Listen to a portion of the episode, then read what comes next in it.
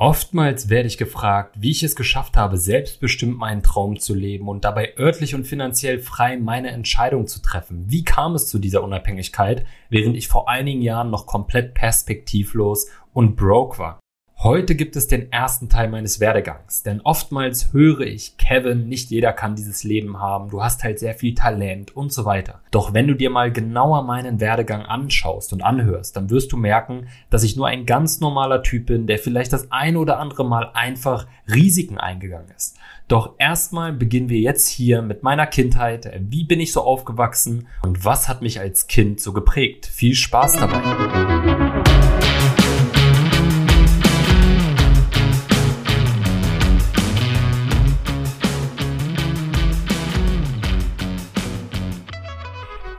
Herzlich willkommen bei Gesundes Business, dein Erfolg als Gesundheitsexperte. Und ich sitze hier gerade am Laptop in Mexiko, Playa del Carmen, Feliz Navidad an der Stelle und verbringe hier die Weihnachtsfeiertage.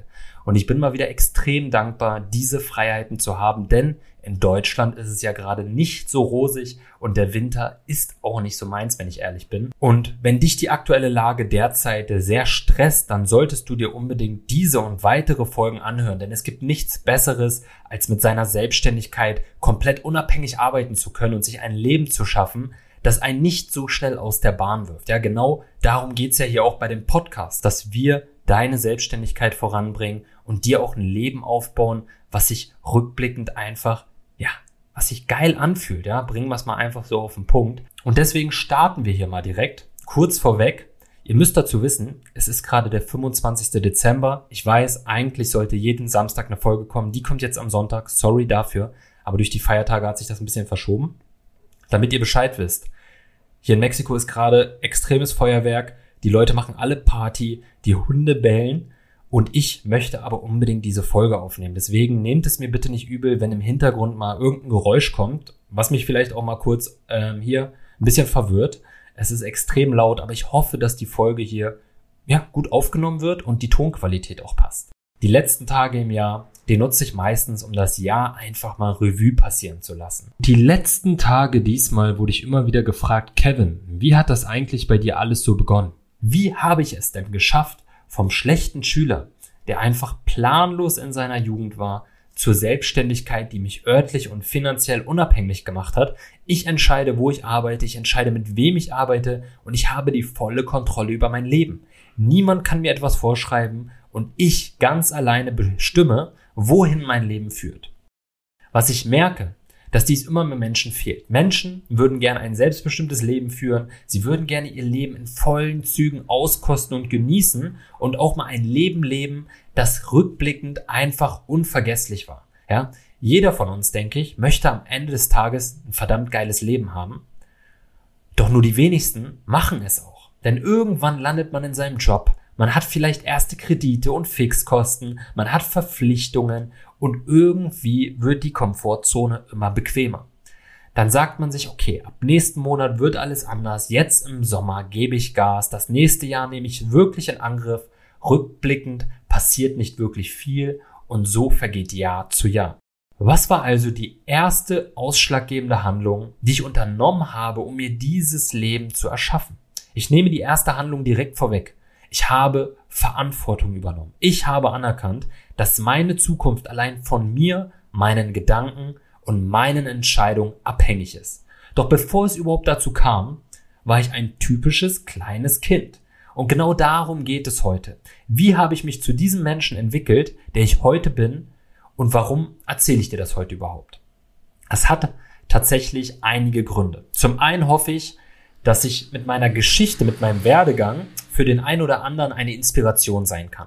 Sein Leben genauso zu ändern, wie ich meins geändert habe. Vielleicht nicht in die gleiche Richtung, aber dass man einfach an den Punkt kommt und sagt, okay, ich will jetzt was ändern und ich leite die Änderung auch in die Wege. Des Weiteren lernst du mich einfach besser persönlich kennen, kannst dir natürlich auch ein besseres Bild von mir machen. Und ich frage mich tatsächlich, warum nicht mehr Menschen ihren Weg da draußen teilen, die schon einiges im Leben erreicht haben. Aber ich glaube, im Moment in dem Moment, in dem man immer steckt, fühlt man sich einfach selber klein und unbedeutend. Und erst rückblickend erkennt man, was man schon alles erreicht hat. Zumindest geht's mir so. Wenn ich mein Leben jetzt betrachten würde, dann ist das tatsächlich wenn ich ehrlich bin, nichts Besonderes. Also für mich ist das vollkommen normal. Auch ich habe meine Struggle, ich habe meine Probleme. Es ist nicht so, dass ich ähm, von allem befreit bin. Denn ich denke, oder was ich auch lernen musste, ja, ich habe ja die letzten Jahre auch viele bekannte Persönlichkeiten getroffen und mich mit einigen ausgetauscht. Und egal wie erfolgreich die sind, also selbst wenn das etwas wohlhabende Millionäre beispielsweise sind, dann haben die am Ende des Tages die gleichen Probleme wie wir alle. Das sollten wir alle erstmal anerkennen und verstehen. Ja? Es gibt nicht da draußen so die Menschen, denen geht's super gut und uns geht's halt einfach immer schlecht. Klar, den einen geht's besser, den anderen schlechter, aber am Ende des Tages haben wir, egal in welcher Situation wir stecken, alle irgendwelche Probleme. Und dennoch denke ich einfach, dass ich mit meinem Werdegang, den ich rückblickend betrachte, wo ich drauf stolz bin, wo ich denke, da kann ich Menschen einfach was mitgeben und ihnen zeigen, hey, ähm, auch du hast die Möglichkeit, auch du kannst das oder ähnliches erreichen und auch du kannst das Leben deiner Träume verwirklichen. Ja, und genau darum geht's. Außerdem möchte ich mal meine wichtigsten Geschehnisse festhalten, damit ich sie wirklich niemals vergesse. Und wer weiß, vielleicht verfasse ich ja sogar mal ein Buch und habe dann auch schon erste Kernthemen festgehalten. Also das Ganze jetzt hier mal einfach runterzusprechen oder es ist nicht alles, aber es sind so wichtige Kernaspekte. Das bringt schon eine Menge, denke ich. Und was mich tatsächlich extrem motiviert hat, dass ich vor einigen Tagen eine Autorin am Strand kennengelernt habe, die derzeit für Netflix eine Serie schreibt und mir nach unserem Gespräch schrieb, dass sie meinen Werdegang sehr spannend fand und als Inspiration für einen zukünftigen Charakter in ihrem Film nutzen möchte. Daher glaube ich, dem einen oder anderen mit meinem Werdegang wirklich Hoffnung geben zu können. Ich habe auch gehört, der eine oder andere kann sich vorstellen, dass ich sicherlich sehr gut Geschichten erzählen kann mit meiner Stimme. Daher legen wir heute mal mit meiner Lebensgeschichte halt los. Ja, das war jetzt ein sehr, sehr langes Intro, ein sehr, sehr langer Einstieg, aber ich will jetzt gar nicht weiter Zeit verlieren. Deswegen, wie ging es denn jetzt endlich los? Ja, starten wir doch mal.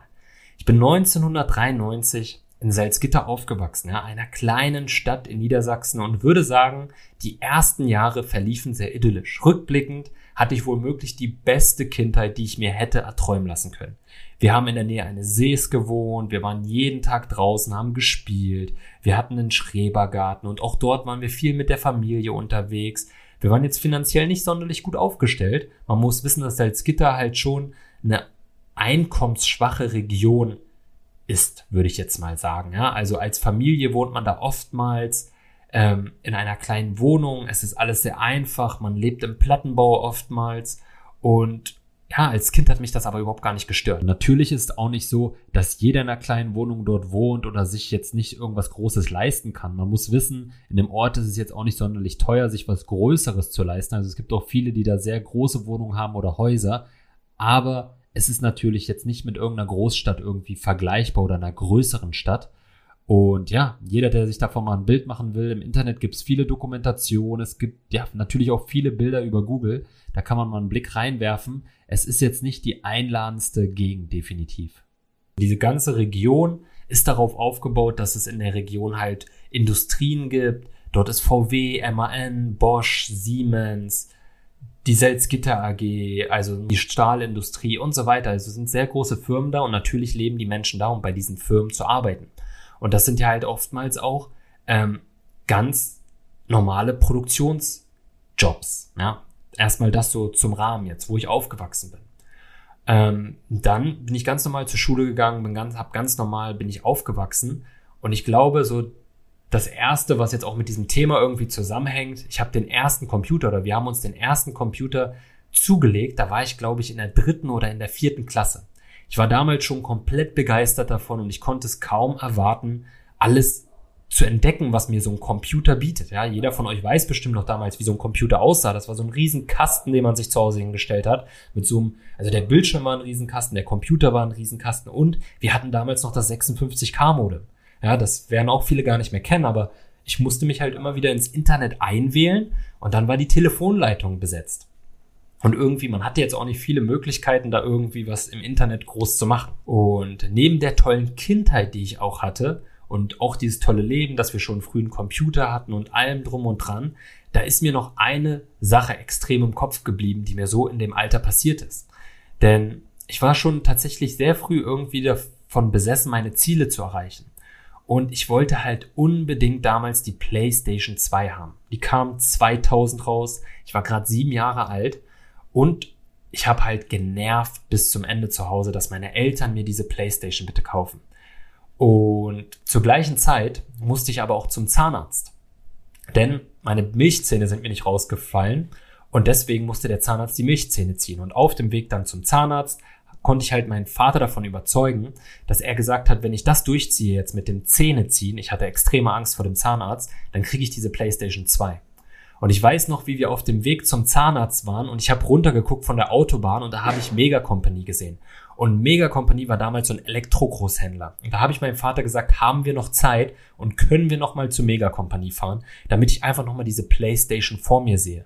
Und er meinte, ich kaufe die jetzt nicht, wir fahren zum Zahnarzt. Ich meinte, bitte lass uns nur dahin, ich möchte sie nur sehen.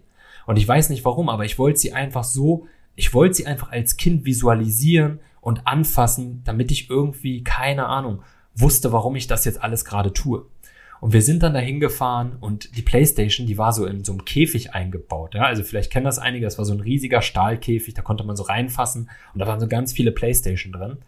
Und ja, ich habe mich dann dahingestellt, habe mir diese Playstation angeguckt und ich wollte sie einfach unbedingt haben. Und ich bin dann einfach in den Gang daneben gegangen und habe mir tatsächlich meine Zähne rausgehauen. Ich habe mir jeden einzelnen Milchzahn rausgehauen. Ich glaube, das waren drei Stück vorne und bin dann Blut, voller Blut und mit meinen Zähnen in der Hand stolz zu meinem Vater gelaufen und habe ihm gesagt, dass wir jetzt die Playstation mitnehmen können, denn wir müssen nicht mehr zum Zahnarzt. Und irgendwie entwickelte sich auch schon zu dieser Zeit so ein Kampfgeist in mir, der, der mich einfach niemals aufhält oder niemals aufhielt. Nur musste es auch irgendwas sein, was mich wirklich überzeugte und für das ich auch brannte. Ja, das war schon mal so ein Ereignis in meiner Kindheit, was mich, denke ich, sehr geprägt hat. Irgendwann zogen wir dann auf die andere Seite der Stadt und das einzige, was mich noch mit meinen Freunden verband, war am Ende die Orientierungsstufe. Das war die fünfte Klasse, in der sich entschied, ob man auf die Hauptrealschule oder aufs Gymnasium kommt. Ich fühlte mich in meiner Klasse überhaupt nicht wohl. Meine Freunde waren alle in einer anderen Klasse untergebracht und dieses Schuljahr kämpfte ich mich irgendwie eher als Rebell durch. Das war ich zwar schon immer, aber davor war alles nochmal mit Spaß verbunden. Diesmal war es irgendwie mit Wut und Enttäuschung verbunden. Ich habe tatsächlich gar nicht mehr so viele Erinnerungen an das Schuljahr und war auch irgendwie froh, dass es überstanden war. Ich erinnere mich irgendwie noch, dass Mitschüler in der Pause von größeren zusammengeschlagen wurden, sie wurden in Mülltonnen gesteckt. Einmal habe ich mich tatsächlich mit einem Mitschüler geprügelt und der Lehrer hat mich dann geohrfeigt. Und die schlimmste Erinnerung, die ich eigentlich noch an diesen Englischunterricht habe, ist, dass ich einige Wörter in dem Englischunterricht komplett falsch ausgesprochen habe. Danach wurde ich von der ganzen Klasse ausgelacht. Ähm, ich habe zum ersten Mal in der Schule dann auch richtig geheult und ich habe mich seitdem nie wieder an einem Englischunterricht beteiligt. Ich habe es extrem vermieden, Englisch zu sprechen und für mich war Englisch zu dem Zeitpunkt dann die unnötigste Sprache, die man überhaupt lernen kann. Ja? Und einige von euch werden es auch kennen, besonders in Deutschland hat neigen die Menschen dazu zu sagen, oh, du hast ja voll den deutschen Akzent. Hey, das spricht man so und so aus. Und es hat bei mir echt lange Zeit gedauert, bis ich darüber hinweggekommen bin. Also ich, ich habe ja auch eine Zeit lang jetzt im Ausland gelebt und im Ausland ist es so, dass die Leute dich dafür beneiden und dass sie sich für dich freuen und dass sie dich feiern, wenn du einen anderen Akzent hast. Also sie, sie finden das richtig gut und in Deutschland, ja, das ist so ein bisschen vielleicht auch einfach die deutsche Gesellschaft, dass die sich immer gerne an etwas hängt, um einen anderen Menschen runterzumachen. Vielleicht fühlt man sich dadurch be besser und deswegen schaut man immer, wie kann man oder was kann man an einem Menschen finden, um an ihn, um auf ihn rumzuhacken. Ja, und das fängt halt schon in der Schule mit vielen Dingen an. Und dann war es damals bei mir zum Beispiel die englische Aussprache und dass ich überhaupt gar kein Englisch konnte. Danach ging es dann weiter. Dieses Schuljahr war vorbei und ich hatte die Hauptschulempfehlung gegen die ich mich aber strikt werte. Und so lande ich dann irgendwie auf einer der größten sozialkritischen Schulen in der Region. Ich war zwar auf der Realschule, aber trotzdem halt als Deutscher ein kompletter Außenseiter. Und ich war jeden Tag mit Schlägereien konfrontiert. Der Weg zur Schule bestand darin, einen Weg zu finden, auf dem man bloß nicht abgezogen wird. Ich hatte zu der Zeit auch nur wenig Freunde und die meisten waren alle schon in jungen Jahren kriminell. Ich war immer mehr in mich gekehrt, saß eigentlich den ganzen Tag vor dem Computer oder verbrachte ihn halt mit wenigen Freunden draußen. Aber auch da haben wir halt einfach nur Scheiße gebaut. Wir haben aus Langeweile geklaut, wir haben irgendwelche Nachbarn terrorisiert, was man halt vielleicht als Kind auch so macht, aber es war schon ein bisschen sehr extrem. Naja, nach etwas über einem Jahr bekamen meine Eltern mit, in welchem Umfeld ich da überhaupt unterwegs war. Sie sahen meine Noten und wir zogen dann in ein anderes Stadtteil. Zu dem Zeitpunkt war ich dann gerade zwölf. Es ging bergauf, ich wurde schnell in die neue Klasse integriert, aber ich war auch dort als Deutscher halt nur eine Ausnahme, aber ich fühlte mich einfach sehr wohl. Ja, ich war das ja von dem Stadtteil zuvor auch alles schon gewohnt und die ganze Klasse war einfach wie eine große Familie. Wir hatten richtig viel Spaß zusammen. Die Eltern meiner Freunde waren einfach herzlich. Sie haben mich so behandelt, als wäre ich Teil der Familie. Und natürlich wurden dadurch auch meine Noten besser. Also besser in dem Sinne, ich hatte keine Fünfen mehr, sondern ich kam halt mit Vieren ganz gut durchs Leben. Schule hieß dann irgendwann für mich eher, ich treffe Freunde, ich verbringe Zeit mit Freunden und wir haben halt eine coole Zeit. Lustigerweise stand ich damals halt in Fächern wie Politik, Wirtschaft, Englisch immer kurz vor einer 5. Kurz vor den Zeugnissen konnte ich dann die Lehrer immer wieder von freiwilligen Referaten begeistern und so habe ich jedes Jahr nochmal die Kurve bekommen. Die Freizeit fand immer mehr vor dem Computer statt. Das Internet entwickelte sich immer schneller. Es gab Flatrates und Spiele wie World of Warcraft, Counter-Strike und FIFA gehörten zum Alltag. Jetzt hört sich das Ganze natürlich so an, als hätte ich meine ganze Kindheit vor dem Rechner verbracht. So ist es natürlich nicht. Aber ich thematisiere natürlich jetzt auch bewusst Themen, die meine Kindheit geprägt haben, die natürlich auch mit dem ganzen Thema Selbstständigkeit und so weiter später mal zu tun haben. Klar, wir haben sehr viel Zeit draußen verbracht. Also das lässt sich, glaube ich, heute mit der Jugend nicht mehr vergleichen, wie viel Zeit wir draußen verbracht haben. Aber ich muss schon zugeben, es wurde mit der Zeit natürlich immer mehr. Ja, also früher war es ja schon viel, wenn man eine Stunde am, an der Playstation saß oder wenn man eine Stunde am Computer war, das war ja schon extrem viel Zeit. Das muss man ja einfach mal sagen. Früher hat man ja einfach nur seine E-Mails kurz gecheckt. Da hatte man noch AOL und dann hat man sich da mit dem Internet connected und dann war man da kurz drin. Aber man war ja nicht wie heute stundenlang da drin.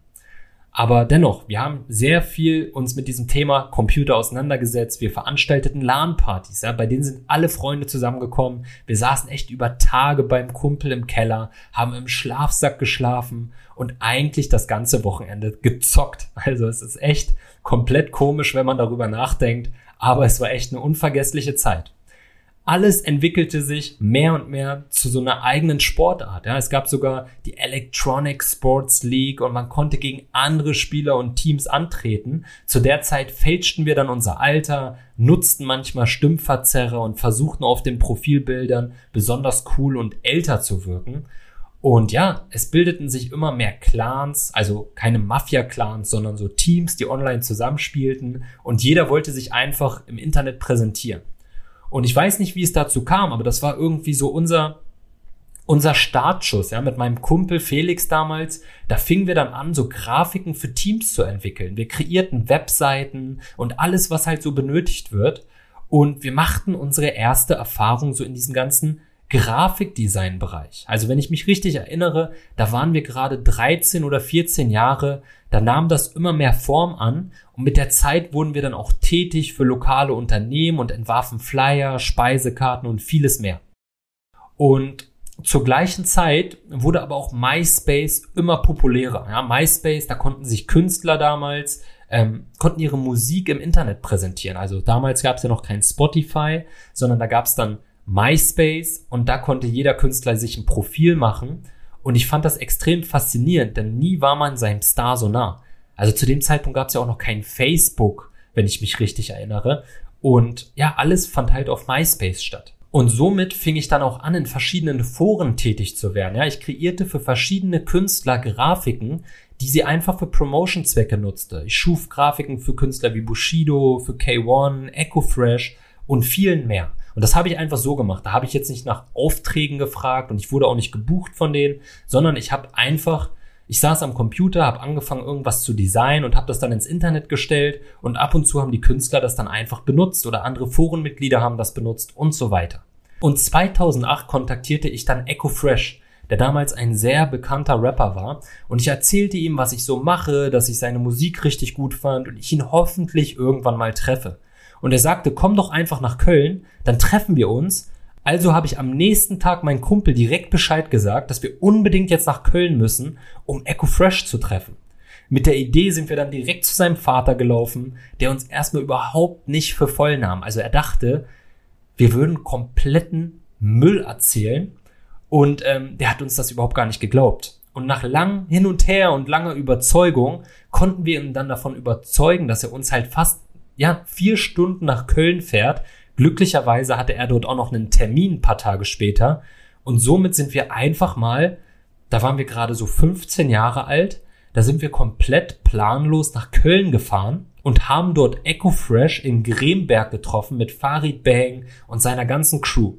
Und ich war komplett sprachlos, dass das irgendwie alles geklappt hat und vielleicht unterbewusst hat das Ganze schon bei mir irgendwas ausgelöst, dass ich einfach so diesen Glauben hatte, im Leben ist einfach irgendwie alles möglich. Ja? Naja, das war auch wieder so eine Sache, die mich extrem geprägt hat. Und dann ging es natürlich auch irgendwann mal ins letzte Jahr der Realschule. Ne? Das letzte Jahr, es wurde ernst. Ich war in der Abschlussklasse mit relativ schlechten Aussichten auf den Realschulabschluss, muss man ganz ehrlich sagen. Und auch ohne jeglichen Plan, wie es überhaupt weitergehen soll. Ich wusste, dass ich auf jeden Fall kein Kfz-Mechaniker werden will, denn das hat mir schon im Praktikum damals überhaupt gar keinen Spaß gemacht. Und wie sollte ich überhaupt einen Abschluss schaffen? Wie sollte ich überhaupt eine Ausbildung bekommen? Und erst recht, wie sollte mein Weg irgendwann mal nach Los Angeles führen und dahin, dass ich die Freiheit besitze, von jedem Ort der Welt zu arbeiten und zu tun, was ich möchte? Genau das erfährst du in der nächsten Folge, wenn wir weiter über meinen Werdegang sprechen. Und wenn dir diese Podcast-Folge gefallen hat, dann freue ich mich über eine 5-Sterne-Bewertung über Apple Podcast. Und wenn du sagst, genau solch ein Kampfgeist wünschst du dir auch im Leben und du möchtest auch in deinem Leben endlich etwas verändern, dann schreibe mir gerne auf Instagram unter kevingroß.official oder besuche meine Webseite auf www.kg-consulting.net. Schreibe mir auch so gerne, hat dir diese Folge gefallen? Interessiert dich das überhaupt? Mein Werdegang? Hat dir das einen Einblick gegeben oder war das vielleicht auch alles komplett viel zu durcheinander? Ich weiß es nicht. Wenn es dir gefallen hat, wie gesagt, ich würde mich über eine Bewertung freuen und natürlich freue ich mich über alle Nachrichten, die mich erreichen. Danke auf jeden Fall fürs Zuhören. Also es ist mir echt, muss ich mal sagen, auch eine Ehre, dass man sich meinen Podcast anhört, dass man bis zum Ende dran bleibt, dass man daraus was mitnimmt, dass ich am Ende solche netten tollen Nachrichten bekomme. Also es gibt mir immer wieder eine Gänsehaut, wenn ich drüber nachdenke. Und ähm, ja, vielen Dank. Und ja, bis zur nächsten Folge. Danke fürs Zuhören. Bis dann.